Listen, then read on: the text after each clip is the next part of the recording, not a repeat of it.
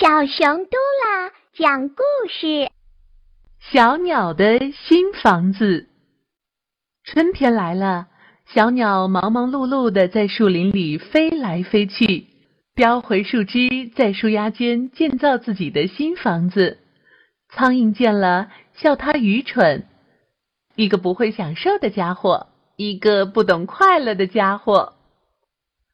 小鸟没有听懂苍蝇的意思。问：“你在说什么？”苍蝇得意地说：“我是说，你是个不懂享受的家伙，自己建新房子多累呀！你看我，呵呵，住在蓝小猪家里，风吹不着，雨淋不着，多舒适呀！”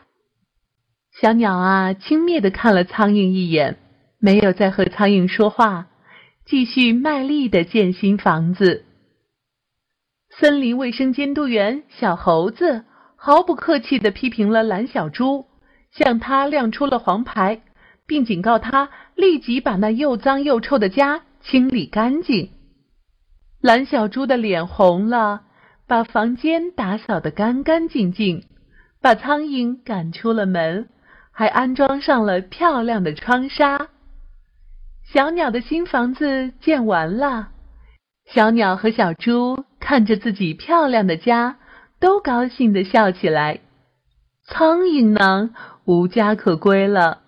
看小鸟在自己搭造的新房子里快乐地唱歌，羡慕不已。下雨了，小鸟的歌声更加清脆悦耳。苍蝇呢，却被雨淋得东撞一下，西撞一下，仓皇逃窜。